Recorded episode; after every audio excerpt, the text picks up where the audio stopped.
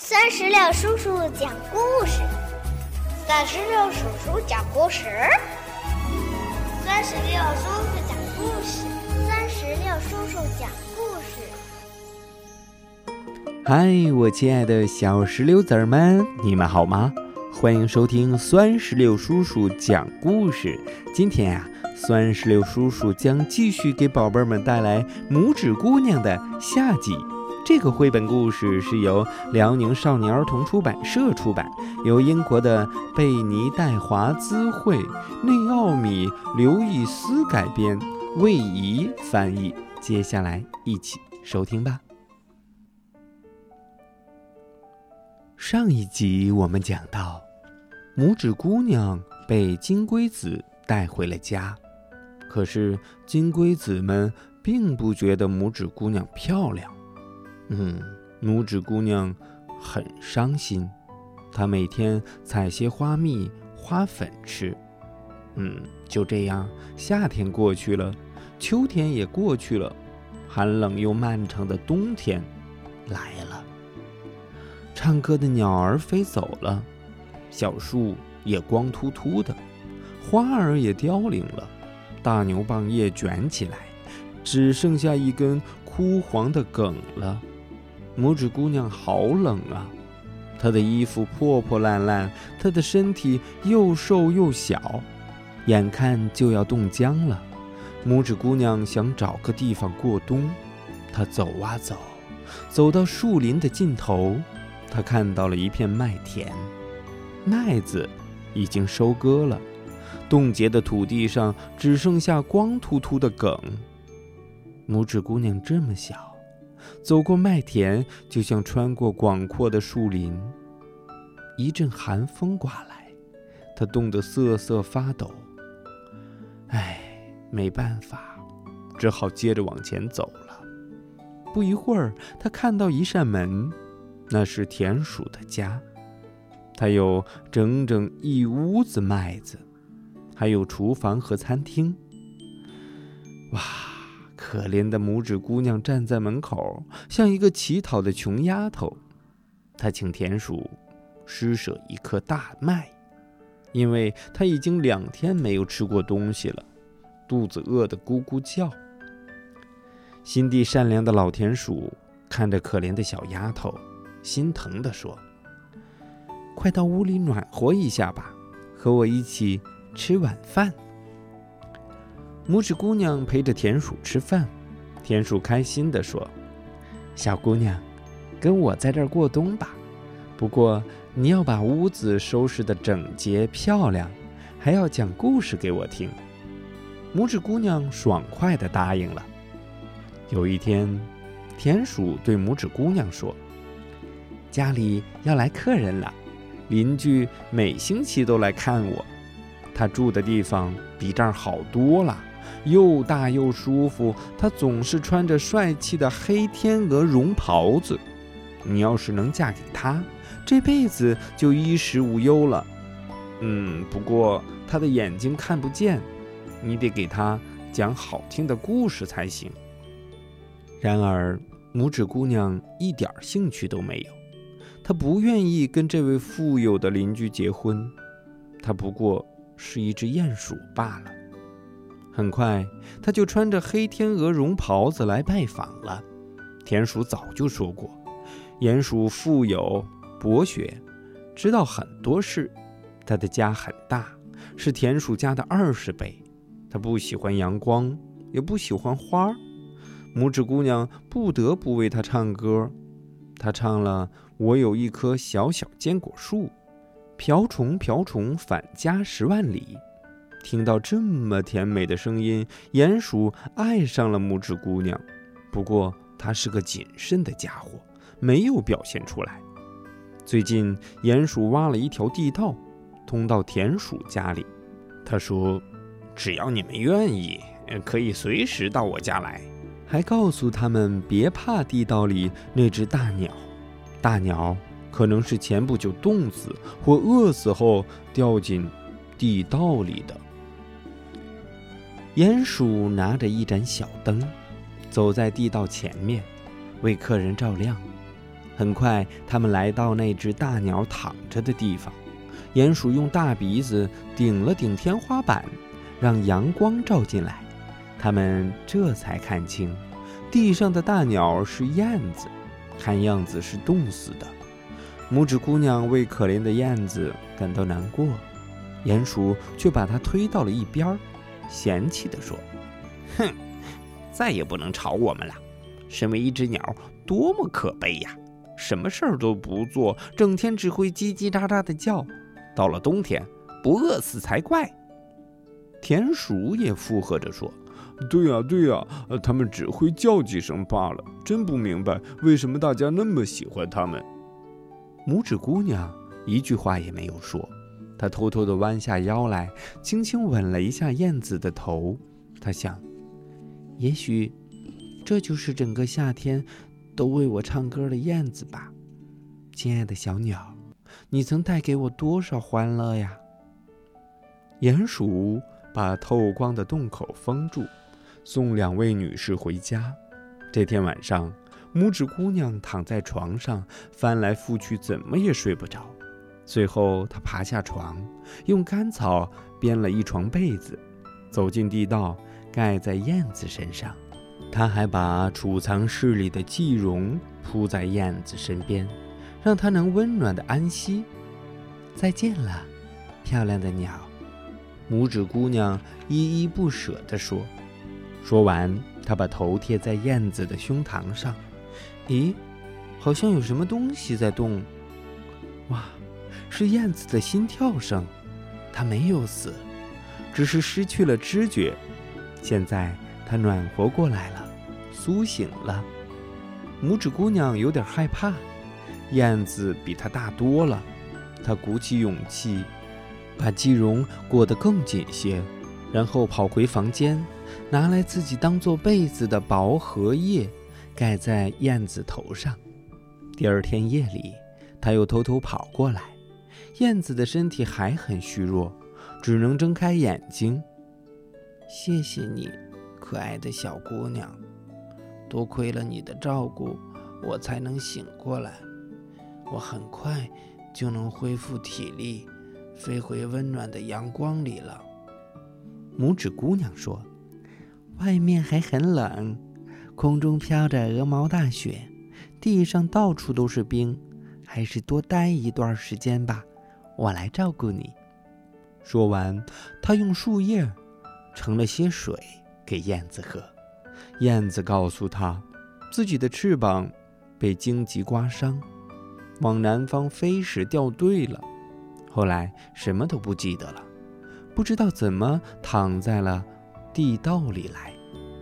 整个冬天，燕子都住在地道里，拇指姑娘照顾它。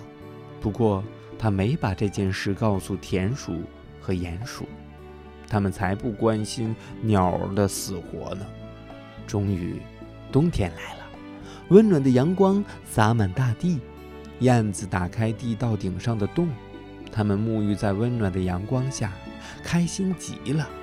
燕子说：“我要走了。”跟我一起走吧，你坐在我背上，我们飞到长满树木和鲜花的田野上。但是，拇指姑娘觉得这么做对不起田鼠。那么，再见吧，善良可爱的小姑娘。燕子轻声道别，飞进阳光里。拇指姑娘看着它在空中翱翔，眼里含着泪花。燕子唱着欢快的歌，飞向了森林。田鼠不让拇指姑娘到外面的阳光中去，他非常难过。就算离开田鼠的家，他能去哪儿呢？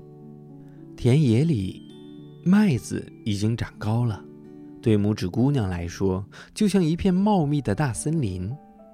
田鼠说：“这个夏天，你一定要把嫁衣做好。”鼹鼠已经向拇指姑娘求婚了。你做新娘得准备好亚麻、羊毛衣服、毯子和床单。拇指姑娘听完，只好辛苦纺线。鼹鼠雇了四只蜘蛛为她织布。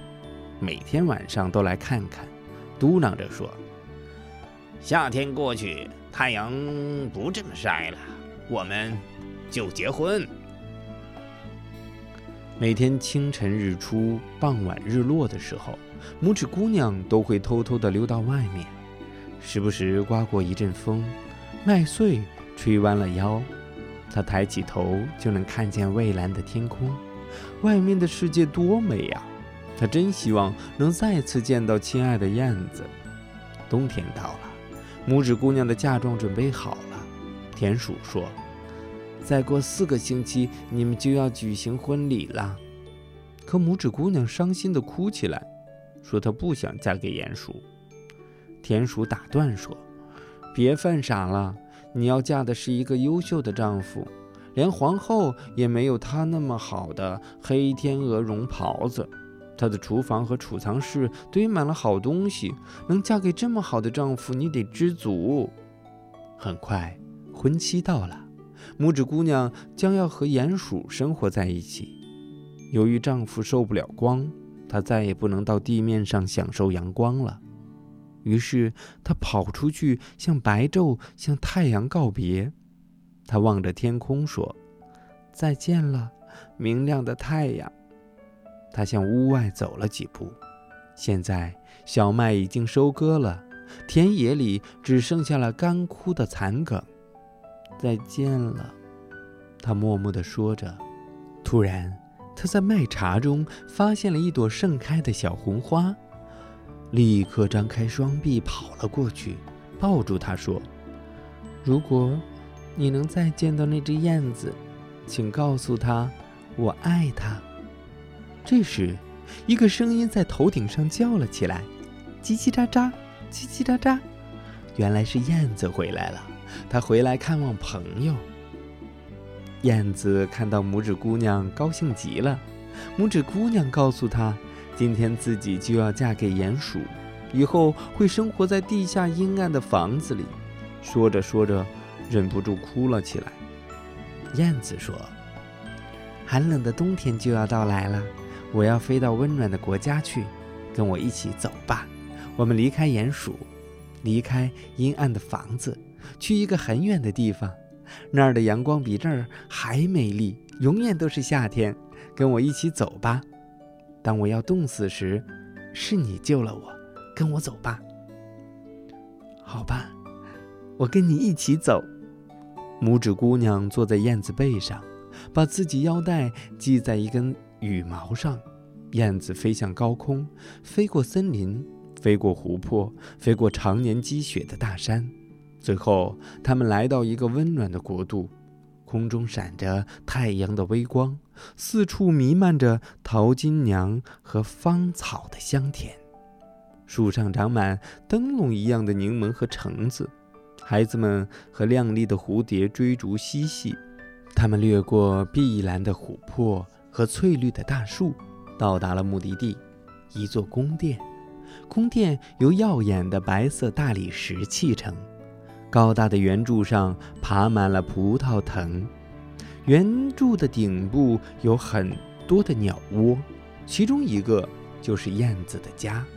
燕子说：“这儿是我家，下面长着很多花，如果你愿意，可以选一朵当成你家。”哇，太棒了！拇指姑娘拍着小手，高兴地叫了起来。不远处。一根大理石柱倒在地上，断成三截，周围开着几朵鲜花。燕子把它放在花瓣上，拇指姑娘怎么也没想到，一个惊喜在等着她。花朵中间坐着一位花仙子，她皮肤白皙，五官精致，头戴华丽的金王冠，长着一对闪闪发亮的翅膀，而且她和拇指姑娘差不多大。原来。每朵花里都住着一位花仙子，是花的守护神。他是所有花仙子的国王。拇指姑娘悄悄地说：“她长得真好看。”刚开始，花仙子对庞大的燕子很警觉，但很快就被拇指姑娘的美丽震撼了。这是她见过的最美的姑娘。她摘下金王冠，戴在拇指姑娘头上，温柔地问她愿不愿意做自己的妻子，成为王后。这才是拇指姑娘的真爱呀！不管是癞蛤蟆的儿子，还是鼹鼠，都差太远了。他开心地回答：“我愿意。”这时，每朵花里都冒出一位花仙子，给拇指姑娘送来礼物。最棒的是一对翅膀，带上它可以在花间飞来飞去。大家都为这对新人感到高兴。燕子在巢里唱着好听的歌，不过它有点伤心，因为它很喜欢拇指姑娘，真希望永远不和她分开呀。再见吧，再见啦！又到了飞回丹麦的时候了。燕子在丹麦童话作家的窗边筑了一个巢，唱道：“叽叽喳喳，叽叽喳喳，听我讲个故事吧。”我们就是这样知道这个故事的。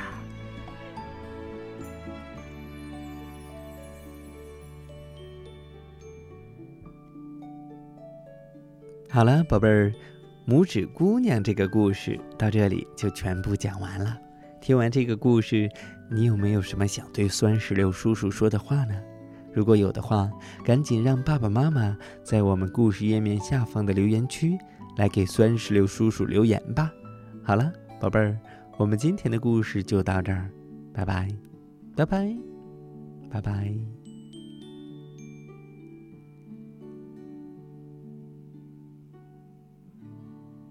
更多精彩故事尽在酸石榴微信公众账号。